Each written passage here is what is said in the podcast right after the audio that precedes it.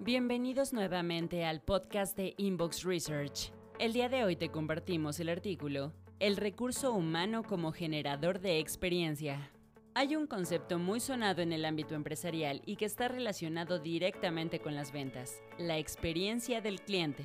No obstante, existe también su equivalente para los trabajadores de una compañía. Esta idea ha ido tomando fuerza poco a poco y cada vez son más empresas las que se cuestionan sus propios modelos de recursos humanos.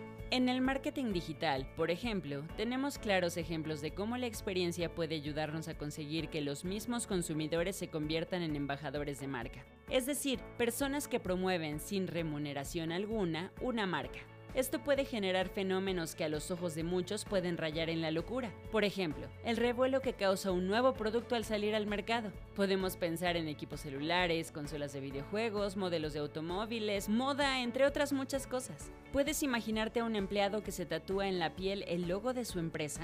Eso sí sería ponerse la camiseta. La experiencia del empleado funciona de forma similar a la experiencia del cliente, que puede evocar un fuerte sentido de pertenencia. Por ello, ese es el camino que están tomando los recursos humanos. La experiencia del empleado. Una afirmación que resulta ser falsa es la que señala que la experiencia del empleado se encuentra cuando éste ya está dentro de una compañía. La realidad es que este periodo se conforma desde el primer contacto con el empleado, es decir, desde el reclutamiento del personal hasta que termina la relación laboral. Ya entonces existe una experiencia que se quedará en la mente y emociones de esa persona, incluso si no consigue el puesto. Enfoque.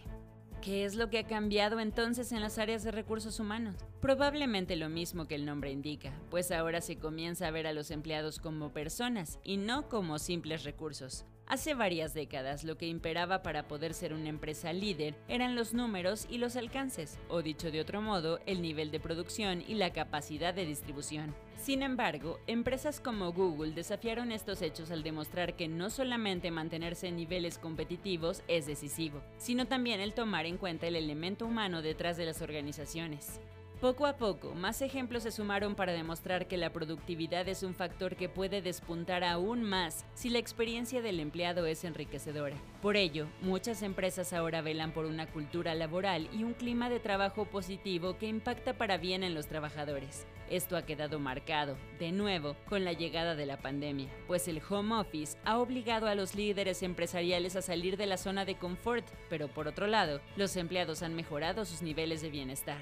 Por ello, muchas compañías han experimentado movimientos interesantes en sus procesos o incluso en sus números, que se han mantenido o mejorado aún dentro de un mercado en crisis. Clientes y empleados. Algo que debemos considerar es que a pesar de que la experiencia de trabajadores tiene algunos años queriendo entrar al radar, las empresas siguen sin comprender la importancia de la misma y siguen enfocando la mayor parte de sus esfuerzos en la experiencia del cliente. Con esto, no queremos decir que la experiencia del cliente deba quedar en segundo plano, sino que hay que reflexionar sobre quién hace que los consumidores vivan una mejor experiencia, los empleados. Es decir, ver a los recursos humanos como un generador de experiencia más que como alguien que mueve fichas de ajedrez tiene una repercusión positiva tanto hacia adentro de la organización como hacia afuera, con los mismos clientes.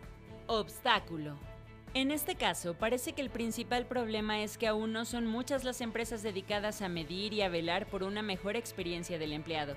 Aún aquellas organizaciones que tienen una idea de qué tan benéfico puede ser no tienen claro cómo conocer este punto. Entonces, estamos ante la disyuntiva de creer todavía que ponerse la camiseta es hacer horas extras sin chistar o, de verdad, crear un sentido de pertenencia en los empleados que hará que la productividad sea tan elevada que las horas extras sean innecesarias. Afortunadamente en Inbox nos especializamos en este rubro, entre otros para que cualquier compañía pueda ver de primera mano los beneficios de contar con mejores experiencias para los trabajadores, con herramientas como el NPS, Net Promoter Score y resultados tangibles en los puntos de venta.